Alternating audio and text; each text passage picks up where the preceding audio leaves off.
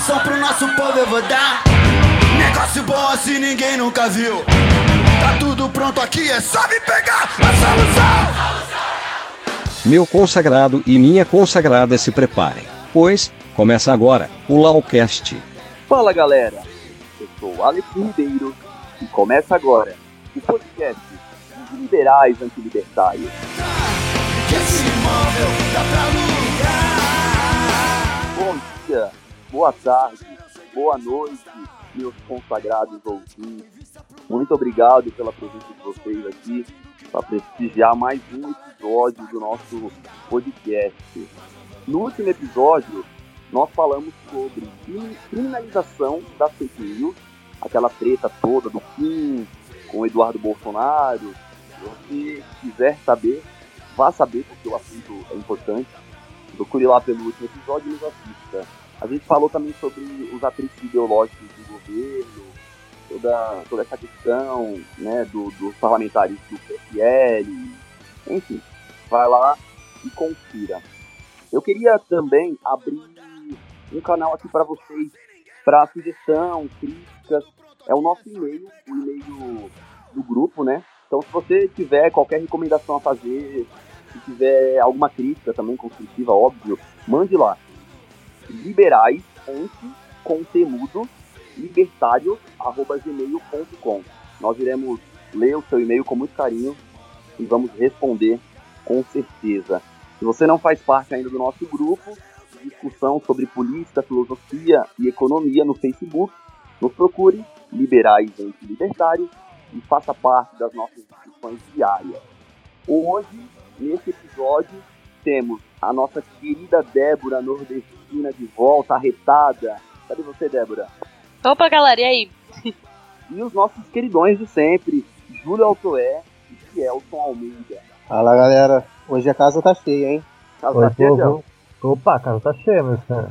O que a gente vai falar nesse episódio? Nesse episódio, nós iremos abordar sobre o corte de bolsas, né? Essa polêmica toda do governo tá cortando muitas bolsas, enfim, muitos recursos para a educação. E iremos abordar também de uma maneira é, mais aprofundada sobre outra polêmica do governo, né? Porque o governo é cheio de polêmicas. Ideologia de gênero. O que é ideologia de gênero, gente? vamos debater isso no episódio. Então, vamos, vamos começar o episódio, galera? Preparado? Bora. Primeiro, ah, vamos ver se hoje vai ter arranca-rabo também, né? Primeira vez que a gente vai ter um episódio com os quatro juntos. Vamos. Será, será que vai ter discussão? Será que vai ter Com o debate? Gelson eu já tô discutindo já, todo dia, né? Tá virando meu hobby.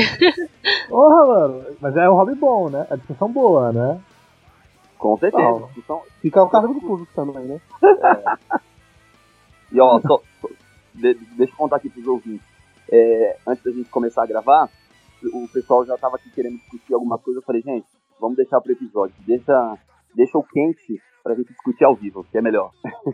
então vamos lá, vamos rodar? Tá certo, vambora. Chama essa produção.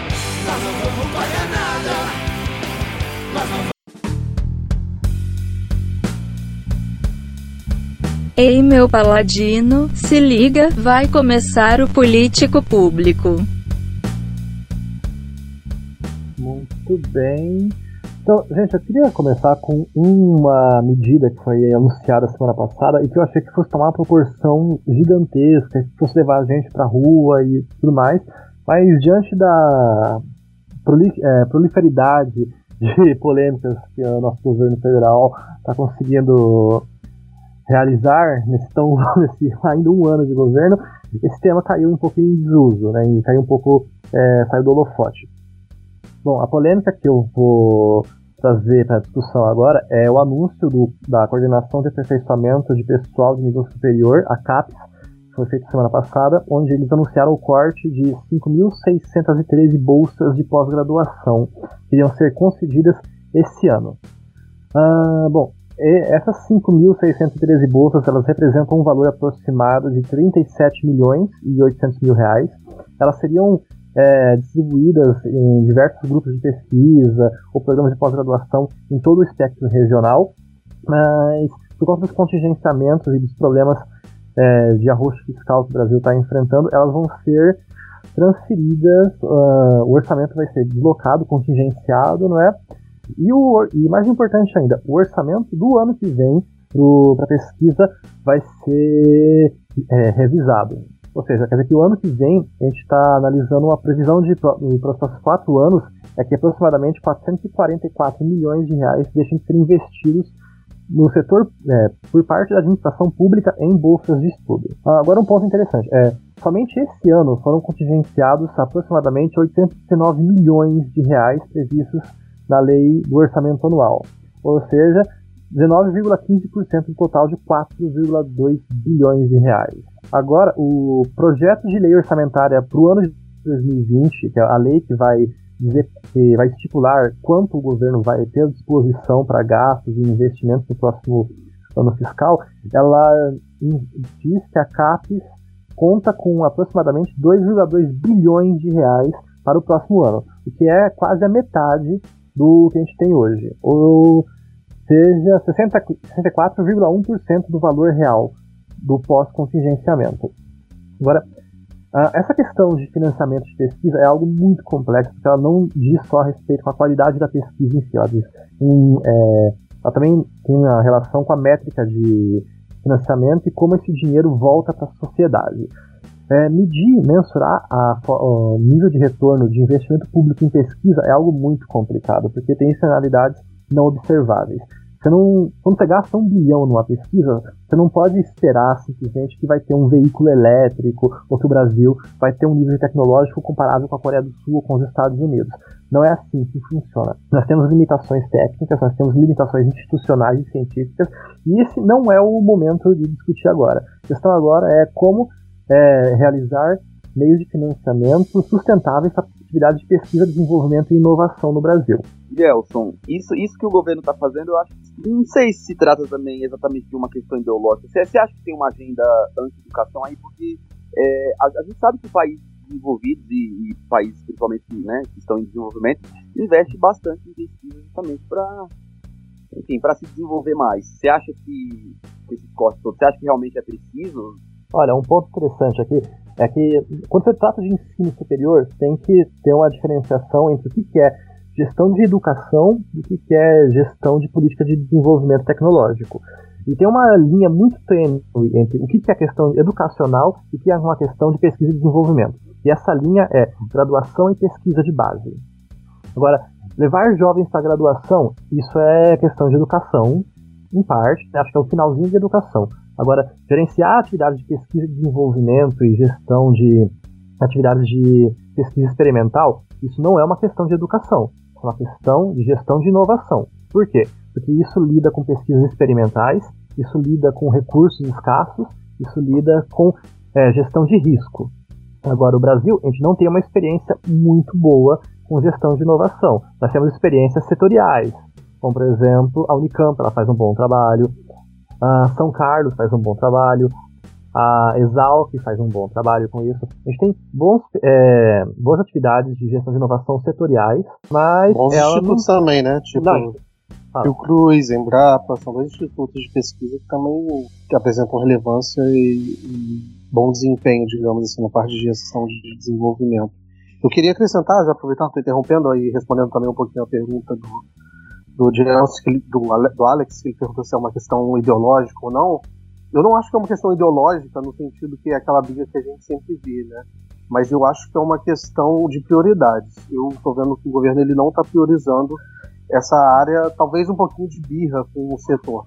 Porque qual é o, a grande questão? O governo no início, em campanha, o Bolsonaro disse que queria elevar o investimento em ciência e tecnologia até 3% do PIB. Nosso investimento atual acho que está em torno de 1,5%. Acho que isso aí tem, tem a parte de privado e público também em média, um país, ele, os Estados Unidos, eu acho, se não me engano, ele investe cerca de 4% do PIB. Todos os países têm um investimento considerável do, do, do seu PIB em pesquisa, ciência e tecnologia. Dentro dessa pesquisa, você tem a pesquisa de base, que é uma pesquisa que não tem um retorno é, econômico muito de curto prazo. Você tem a pesquisa aplicada, que normalmente o mercado privado se interessa mais. É, a grande questão é que a gente precisa investir nos dois. Eu entendo a questão da crise, que você tem que fazer realmente corte de gastos, mas acho que você tem um limite. Se você é, sufocar muito a pesquisa, se focar muito a parte de desenvolvimento, você vai acabar afetando umas outras áreas, que é a continuidade dos projetos e a médio e longo prazo afeta um outro fator, que é a produtividade do, do, do nosso país. E pesquisa queria... e tecnologia aumenta Oi. a produtividade.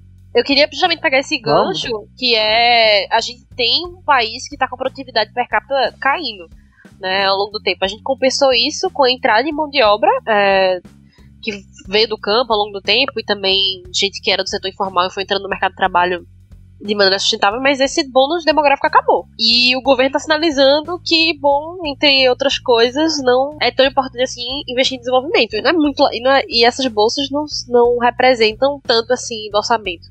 É isso que eu acho que chama atenção. Não sei se é birra ideológica, mas é, me parece que o governo está sinalizando que pensar no crescimento de longo prazo, no crescimento de produtividade, que é onde pesquisa e desenvolvimento entra, é, é me deixa preocupada sabe? Porque a gente tá numa crise terrível e parece que a gente tá destinado a sempre ter voo de galinha, né? A gente melhora um pouquinho aqui, mas depois volta é, pra uma crise profunda porque a gente não tem crescido em produtividade. Agora, só um ponto interessante, que o nosso, é, quando a gente fala de gestão de ensino superior, gestão de pesquisa, o Brasil, a gente adotou uma postura é, um pouco diferente do resto do mundo. E quando você olha o modelo educacional superior, modelo de pesquisa universitária, tanto da Europa quanto dos Estados Unidos, eles têm uma coisa em comum uh, eles tentam forçar uma migração, é, um bônus migratório de jovens, né? Tanto nos Estados Unidos quanto na Europa, eles é, induzem jovens a saírem de casa, a irem morar nos campos, é, campos universitários, e aí é, injetam cultura, injetam metodologia de pesquisa, etc. E depois esses jovens,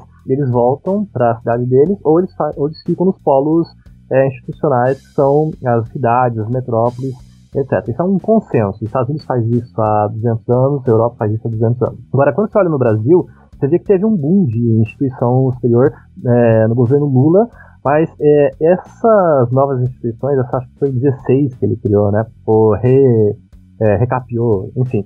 Né, ele priorizou a interiorização do ensino universitário. Então, esse é um ponto que eu sou crítico, eu acho que não foi exatamente uma medida sustentável. Por quê? Porque quando você tem um jovem em um ambiente de vulnerabilidade institucional, como o interior, onde ele tem dificuldade de conseguir emprego, dificuldade de é, se manter educacionalmente, o ideal seria que você afastasse ele desse ambiente de vulnerabilidade, trouxesse ele para uma metrópole, para um polo, é, depois é, fomentasse cultura e tudo mais, é, e depois deixasse ele fazer o que ele quisesse depois que ele se formasse, né? Agora, esse, e para além disso, é, tem a dificuldade de conseguir bons professores para levar pro interior, né? Não, esse é um ponto, esse é um ponto. Exato, é, não só é ruim pro jovem porque ele não tem, isso acontece muito aqui, é, tem muita universidade aqui no interior de Pernambuco e acontece as duas coisas. Um, quando o jovem sai e ele ainda tá na cidade dele, ele não tem tanta oportunidade de emprego.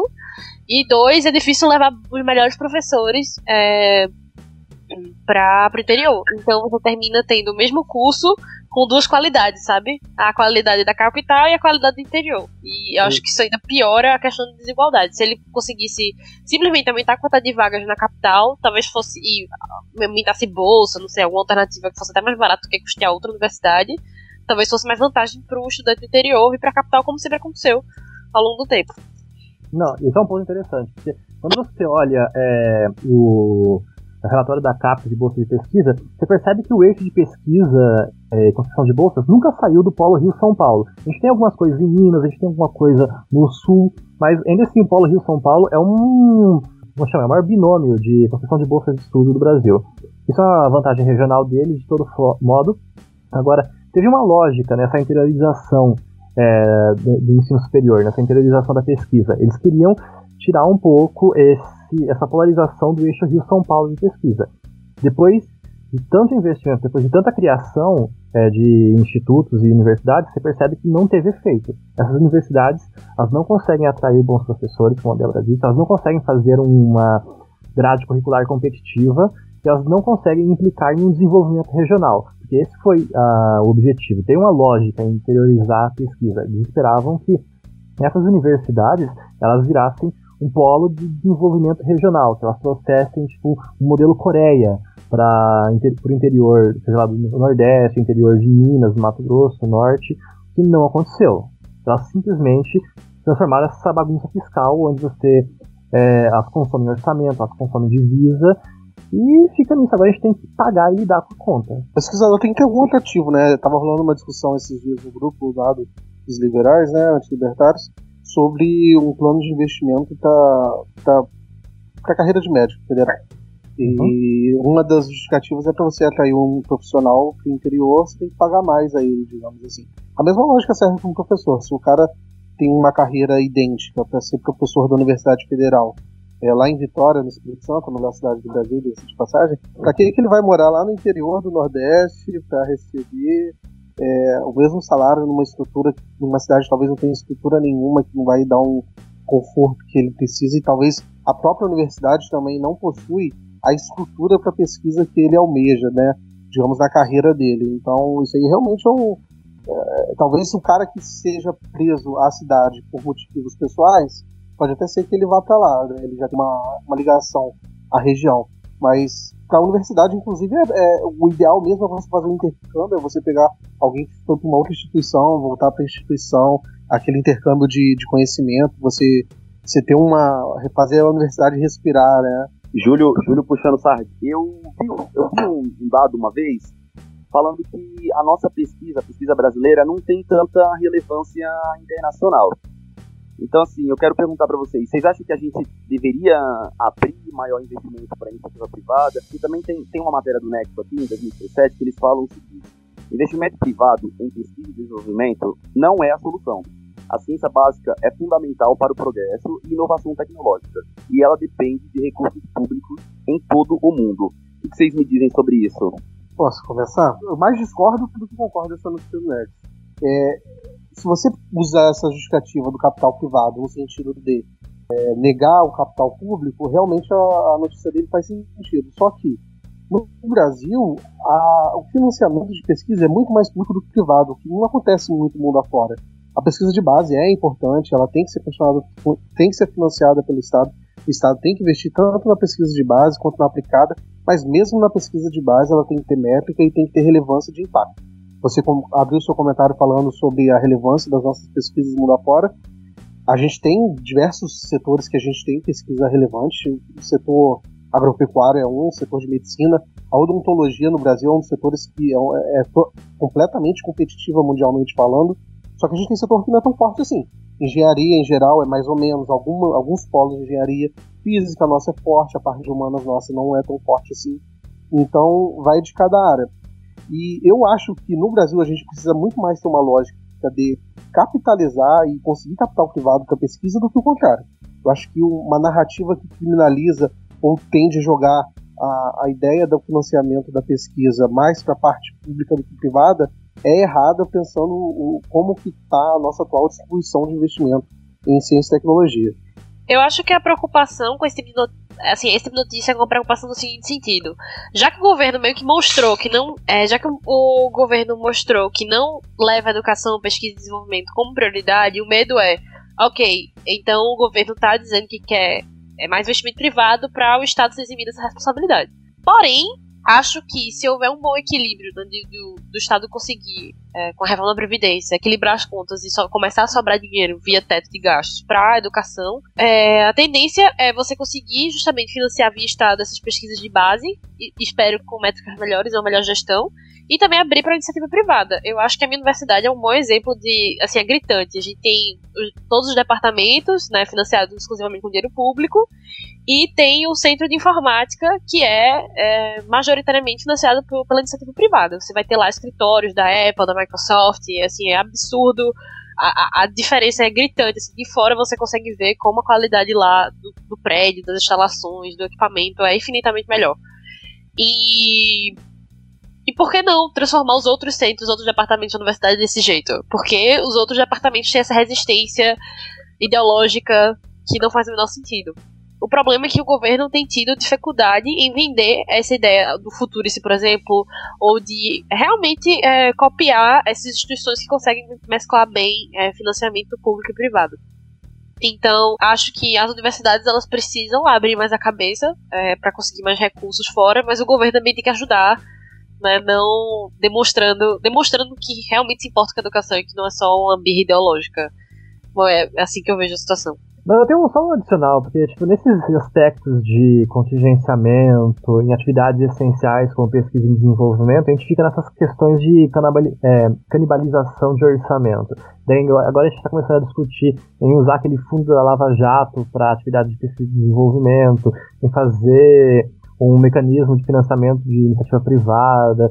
Então, isso poderia ter sido feito há muito tempo. Então, a gente sempre pôde fazer esse tipo de mecanismo, a gente só não tinha interesse porque a gente tinha recurso à disposição e cada um, cada departamento, cada universidade podia se dar o luxo de pesquisar o que quisesse sem critério algum é, da, tipo, e tá, conseguir acesso ao financiamento público. Agora o financiamento público entrou em é, fase de retração. O que, que você faz? Você começa a finalmente trabalhar algo que você devia ter trabalhado antes. Eu acho isso uma situação um pouco lamentável, um pouco lastimável mesmo. A gente já devia ter pensado nisso, na sustentabilidade de um modelo de financiamento de pesquisa há muito tempo. A gente tinha tempo para isso, a gente tinha dinheiro para isso, a gente sabia que o dinheiro ia acabar e ainda assim não fez. Eu acho isso. A gente merece estar nessa situação, cara. A gente realmente merece estar nessa situação. É, assim, a gente sabia, mas eu acho que o pessoal do governo, que o pessoal do desenvolvimento, o desenvolvimentista do governo Dilma, acho que acreditava que ia dar certo o modelo que estavam usando. Então, a gente sabia, mas quem estava dirigindo o país, aparentemente não. Muito bem, meus consagrados. Vamos para o próximo bloco falar sobre a tão polêmica ideologia de gênero.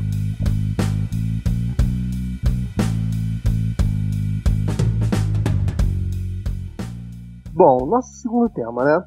A gente. É... Fica até difícil escolher um tema, né? Com uma semana do governo Bolsonaro, porque é, é tanta polêmica, tanta coisa que ele fala, que a gente tem que tentar cavar para ver o que, que a gente vai falar. Ou, dessa vez, nem é tanto do governo Bolsonaro, porque teve outras pessoas que se manifestaram também, né? É, sobre ideologia de gênero, o presidente Jair Bolsonaro anunciou nessa terça-feira, no dia 3 de 9, que o Ministério da Educação, o MEC, vai elaborar um projeto de lei que proíba ideologia de gênero no ensino fundamental.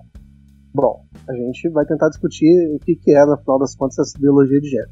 Na noite de segunda, a ministra da Mulher, da Família e dos Direitos Humanos, Damares Alves, havia publicado em seu perfil do Instagram a foto do que seria o livro do oitavo ano da Rede de Ensino Fundamental de São Paulo, que aborda temáticas relacionadas à identidade de gênero e orientação sexual. Bolsonaro e Damares não foram os únicos que se manifestaram. O governador do estado de São Paulo, João Dória, anunciou a retirada de um material didático em seu estado. O material traz um texto chamado Sexo Biológico, Identidade de Gênero e Orientação Sexual. Ele aborda a diversidade sexual e explica diferentes termos como transgênero, homossexual e bissexual. No caso de transgênero, por exemplo, a definição é pessoa que nasceu com determinado sexo biológico e que não se identifica com seu corpo. Em imagens do material divulgado nas redes sociais está circulado o seguinte trecho: Podemos dizer que ninguém nasce homem ou mulher, mas que nos tornamos o que somos ao longo da vida, em razão da constante interação com o meio social. Segundo nota da Secretaria de Educação, o tema de identidade de gênero está em desacordo com a Base Nacional Comum Curricular aprovada em 2017 pelo Ministério da Educação e também com o novo Currículo Paulista aprovado em agosto de 2019. Vale lembrar ainda que em agosto, na Marcha para Jesus, o presidente Bolsonaro fez a seguinte declaração: Não existe essa conversinha de ideologia de gênero. Isso é coisa do capeta!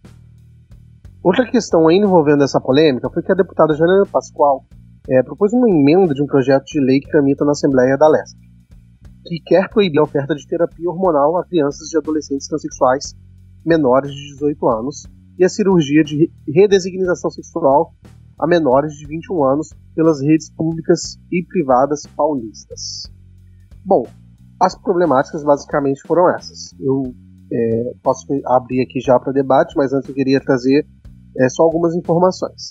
A Organização Mundial da Saúde removeu de sua classificação oficial de doenças, a CID-11, o chamado transtorno de identidade de gênero, definição que considerava como doença mental a situação de pessoas trans, indivíduos que não se identificam com o gênero que lhes foi atribuído.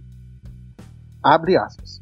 A incongruência de gênero entre adolescência e idade adulta é descrita no documento por uma desconexão acentuada e persistente entre o sexo experimentado pelo indivíduo e o sexo biológico. O documento afirma que o diagnóstico não pode ser definido antes do início da puberdade e deve corresponder a um estado presente no indivíduo durante vários meses.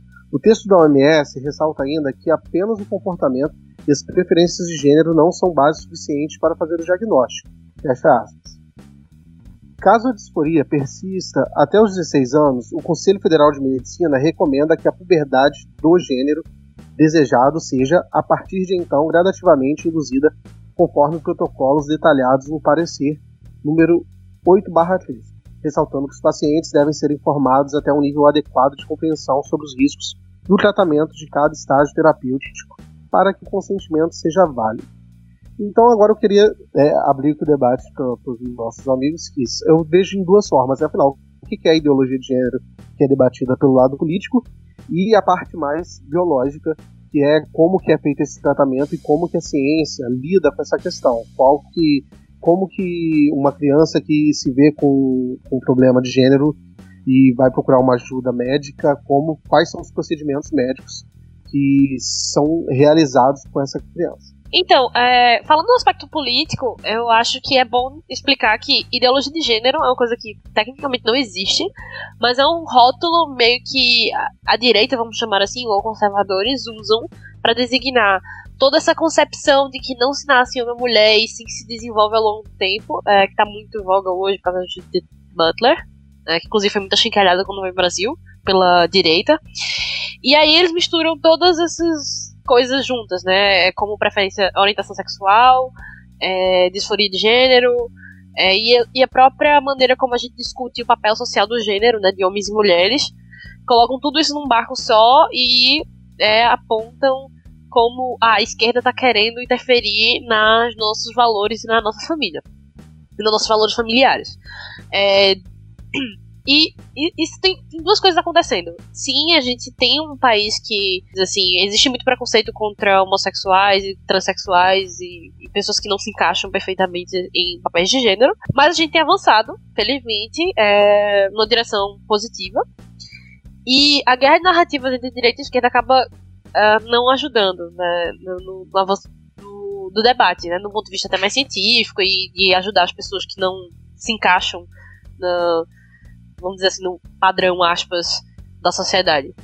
E, de outro lado, você vai ter questões religiosas que, que vão interferir nisso aí, que para muita gente, sei lá, homossexualidade é pecado, isso faz parte, mas as pessoas têm que entender também que uh, não é porque você tem uma crença religiosa que você pode tratar ou achar que a violência contra as pessoas é normal, contra pessoas tão diferentes de você é normal. Então, acaba que os dois lados acabam confundindo a discussão e ela não avança, né? Porque ela acaba sendo usada para fins políticos. Né? A proposta de lei da. Janaína Pascoal. Jana, da Janaína, Pascoal, Pascoal, obrigada.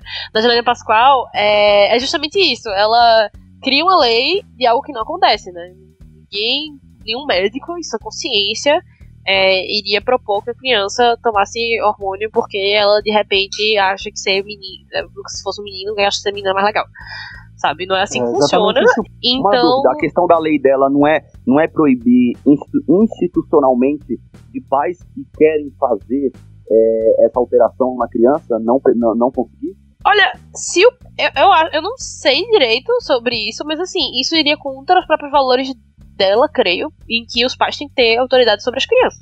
Ora. Sabe? Então, mas porque, pra própria porque, medicina, porque, Alex? Ah, eu não sei. Eu, Alex, a discussão que você falou que não era pra gente ter era mais ou menos essa. Qual que é o procedimento médico que eles fazem, né? Não é que você vai entrar lá uma criança e ela falou que, que é trans, aí pronto, vão começar a dar hormônio pra ela, hormônio feminino, for homem, né? Sei lá, 14 anos a gente vai fazer uma cirurgia de resignação, não é assim. A criança entra lá apresentando um problema. É, a, o, o, próprio Conselho de Medicina, eles sabem que nem todas essas crianças realmente têm um problema de disforia. Às vezes eles só têm um problema, às vezes por exemplo, tem um padrão social imposto. Aí o menino ele é muito afeminado, ou a menina é muito masculinizada e ela começa a ter sofrer bullying por isso e ela começa a achar por causa disso que ela na verdade é homem ou ela na verdade é menina. Aí ele pode ter esse problema psicológico e acreditar que tem essa disforia. Só que quando ele vai fazer o tratamento, o acompanhamento psicológico, psiquiatra no médico, ele procurou esse problema, achando que tinha esse problema, ele pode, ao longo do, do, do, tempo, ver, não, realmente eu só tenho um problema, não tenho problema nenhum, eu sou homem mesmo. E, e essa é a questão, não é uma questão totalmente arbitrária. Existe metodologia, existe um, um, programa científico, existe um embasamento científico por trás disso. Não é só ideologia, você tem um conselho de medicina que rege isso. Então, é o que eu havia comentado. Você só pode começar a fazer exatamente o controle hormonal definitivo a partir dos 16 anos. Ou seja, já, já é praticamente um adulto, já pode votar. E para muito bolsonarista já pode ser preso, inclusive. E a cirurgia de resignação só pode ser feita depois dos 21 anos.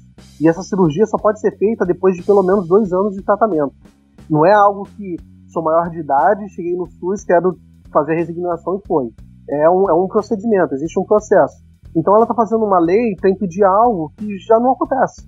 É uma lei que é redundante ali. Você não tá. Eu quero uma lei para manter tudo como que está atualmente, entendeu? Ela está jogando para base, então. Maybe. Com eu certeza. só queria fazer uma, um levantamento aqui sobre o que vocês acham da frase do, do, do, do material lá do Dória. É, a parte que ele fala que, a, que é uma construção social. Eu, em partes, eu achei problemático essa frase mesmo, porque também não há um consenso na Exato. ciência que essa questão é uma construção social.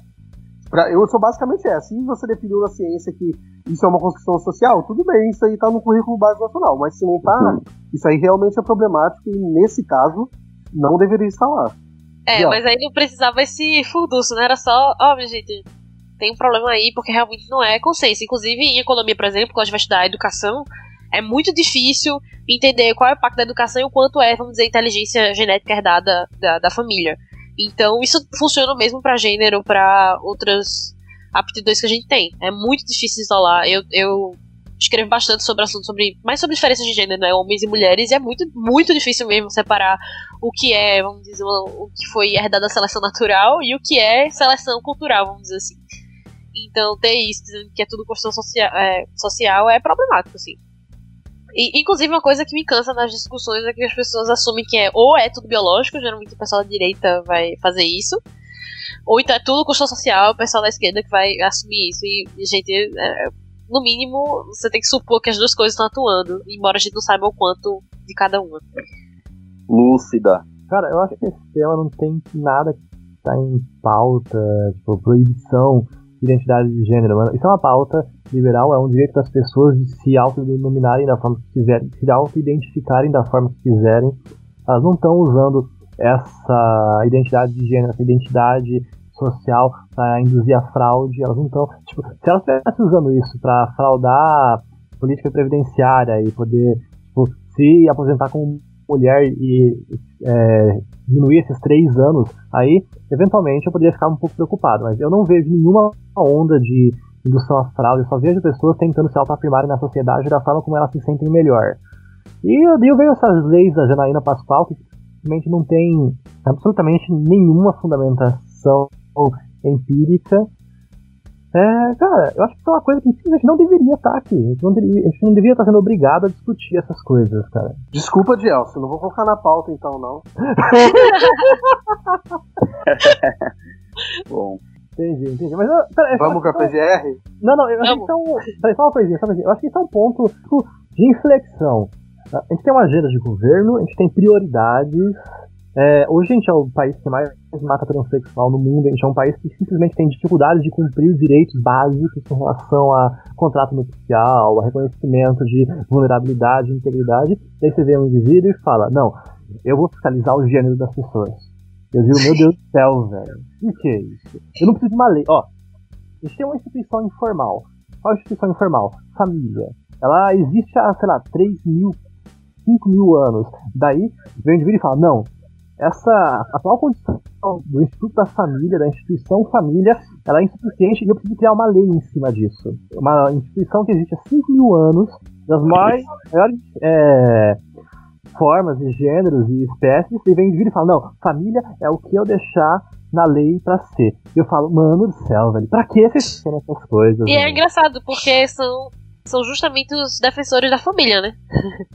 E é, e é isso, quando eu, eu converso com meus amigos cristãos, eu, eu venho de uma tradição cristã também, é, é o que eu falo pra eles, minha gente, olha, se vocês começarem a defender que o Estado comece a interferir na vida dos outros, um dia vai chegar um cara que vai querer interferir na nossa vida, na nossa religião, na nossa fé. Então, eu não quero isso.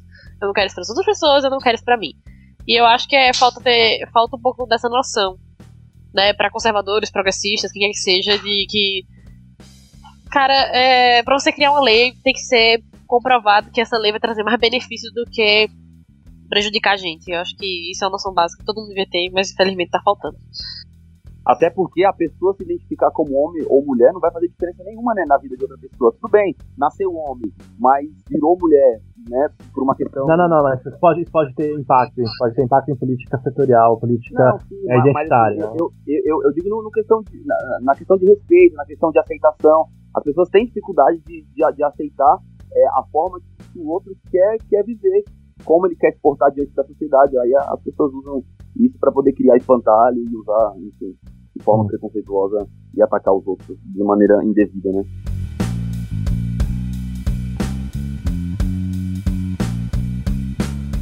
Agora pouco no momento da gravação, o líder da lista tríplice da PGR, a Procuradoria-Geral da República, foi ignorada por Jair Bolsonaro.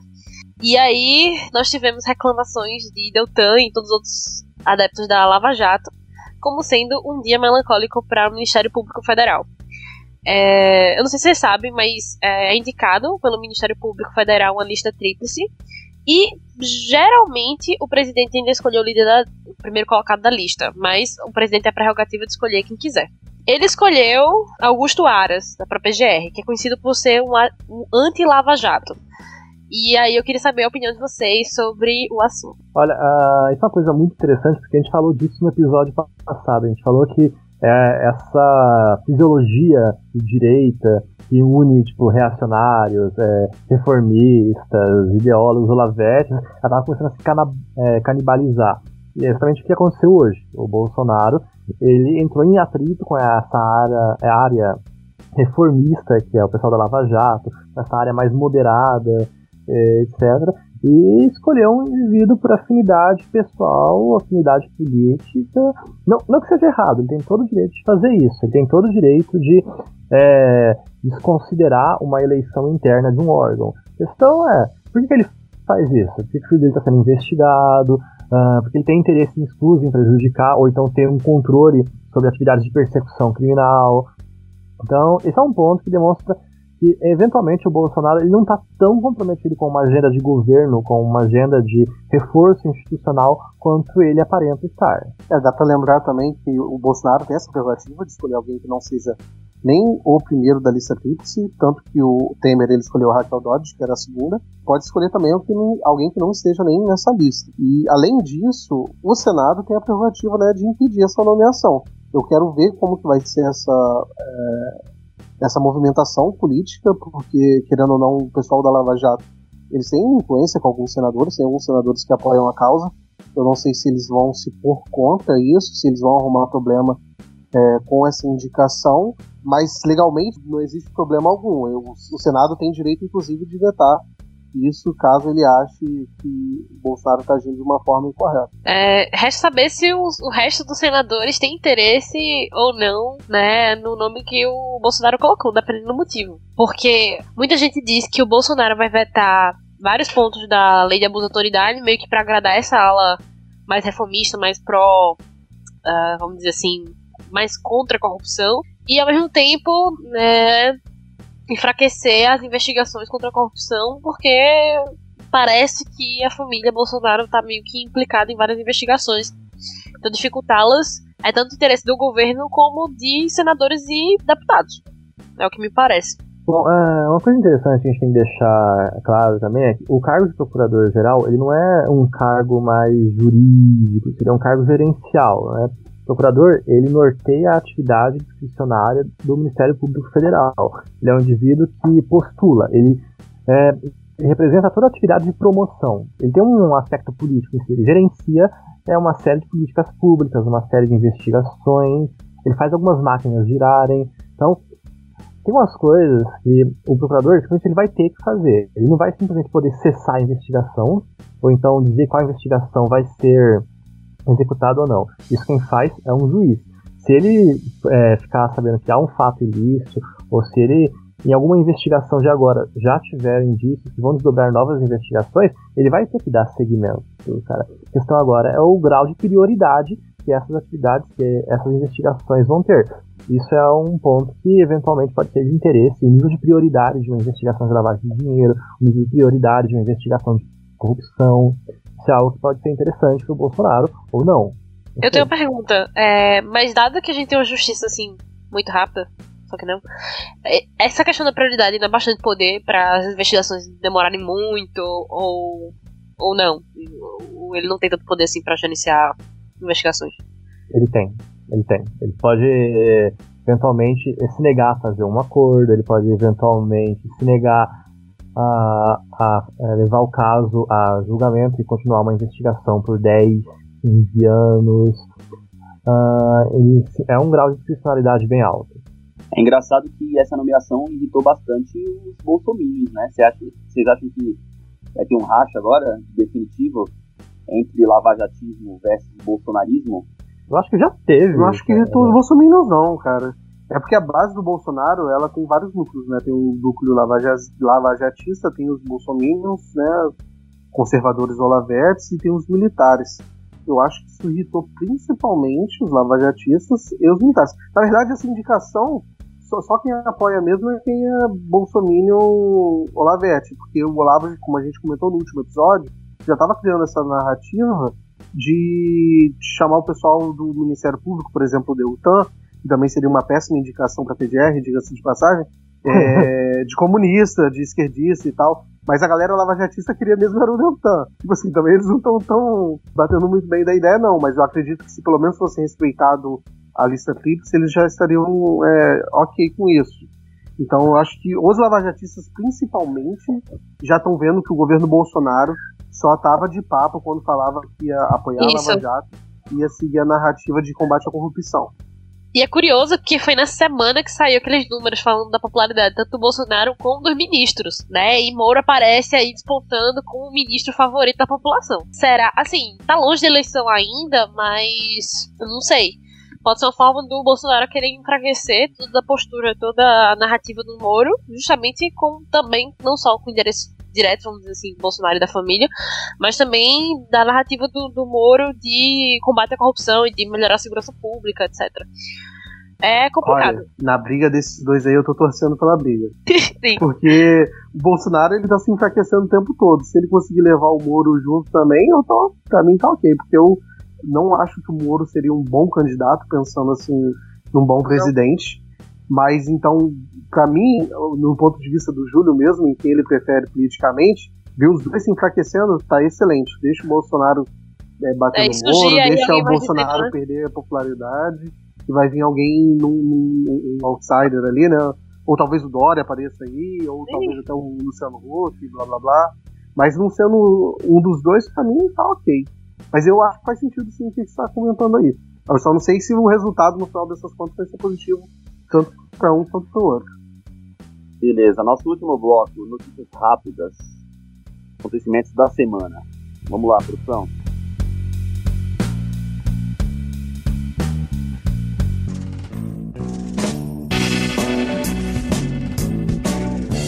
Bom, tem gente que não gosta, mas a gente até que é chegado numas rapidinhas. Rapidinha número 1. Um. Jovem negro é torturado por seguranças de supermercado após tentativa de furto de chocolate. O vídeo da agressão, onde é possível ver o garoto nu recebendo chibatadas, viralizou na internet. Isso é repugnante, cara. Isso é repugnante, velho. Olha, mas deixa, eu Completamente.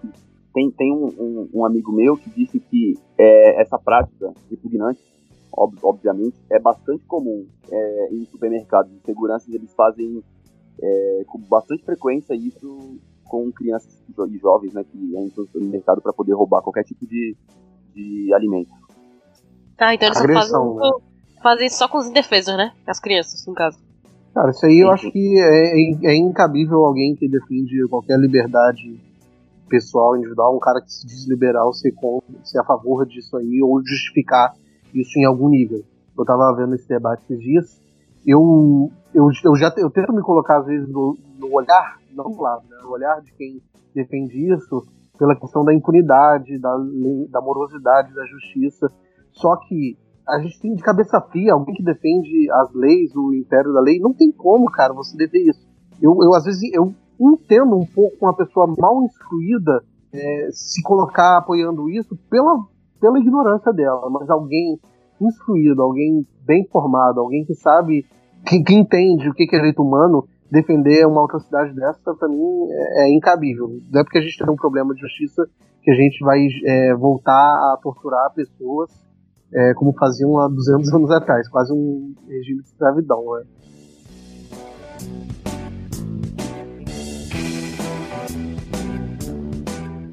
Triste. Rapidinha número 2. Pedreiro é morto na Vila Kennedy. Protesto bloqueia trânsito na Avenida Brasil por mais de uma hora. O que estava acontecendo? Estava tendo uma operação policial é, na Vila Kennedy, né? E tinha um cara trabalhando no. Um pedreiro conhecido da Vila Kennedy estava trabalhando na laje. E o pedreiro foi alvejado, simplesmente. Ele estava trabalhando e foi alvejado pela polícia. Lembrando que a polícia do, do Rio de Janeiro é a que mais tem matado gente no, no ano. Eu acho que está batendo os recordes históricos de, de mortes de pessoas. Então isso só reforça é, a barbárie que está sendo no Rio de Janeiro, que é endossada pelo discurso do Wilson Witzel. Um, um trabalhador, o cara que estava trabalhando, que tinha que sustentar uma família, foi morto simplesmente porque está em cima da laje de uma comunidade.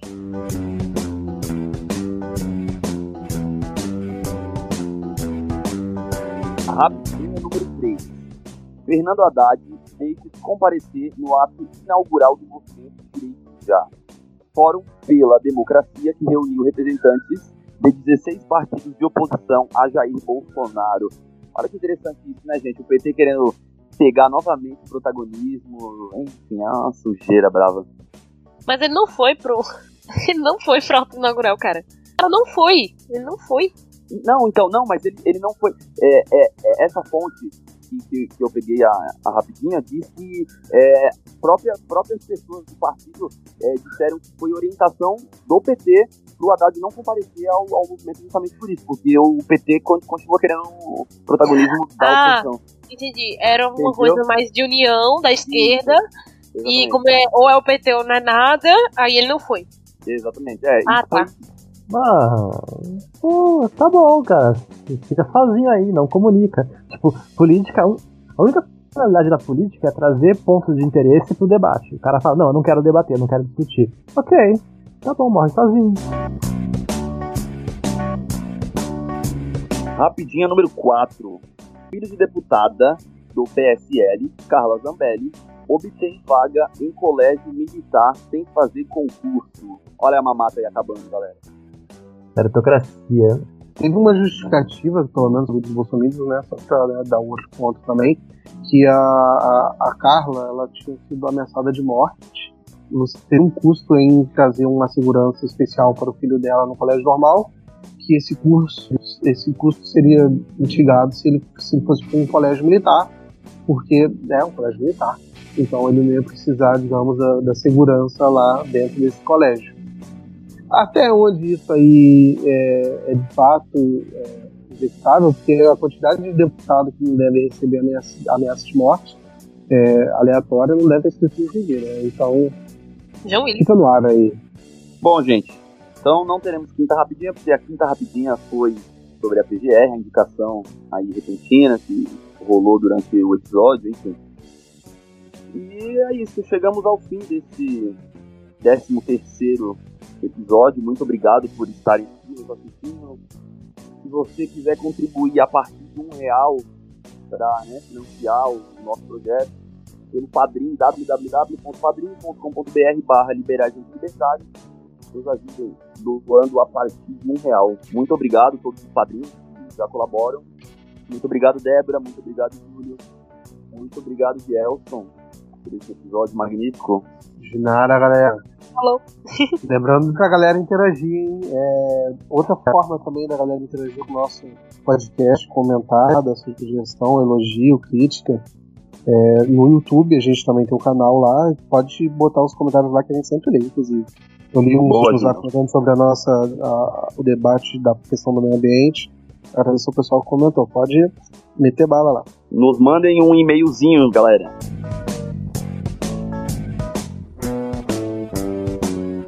Acharam que eu não voltaria? Aqui estou, meus consagrados.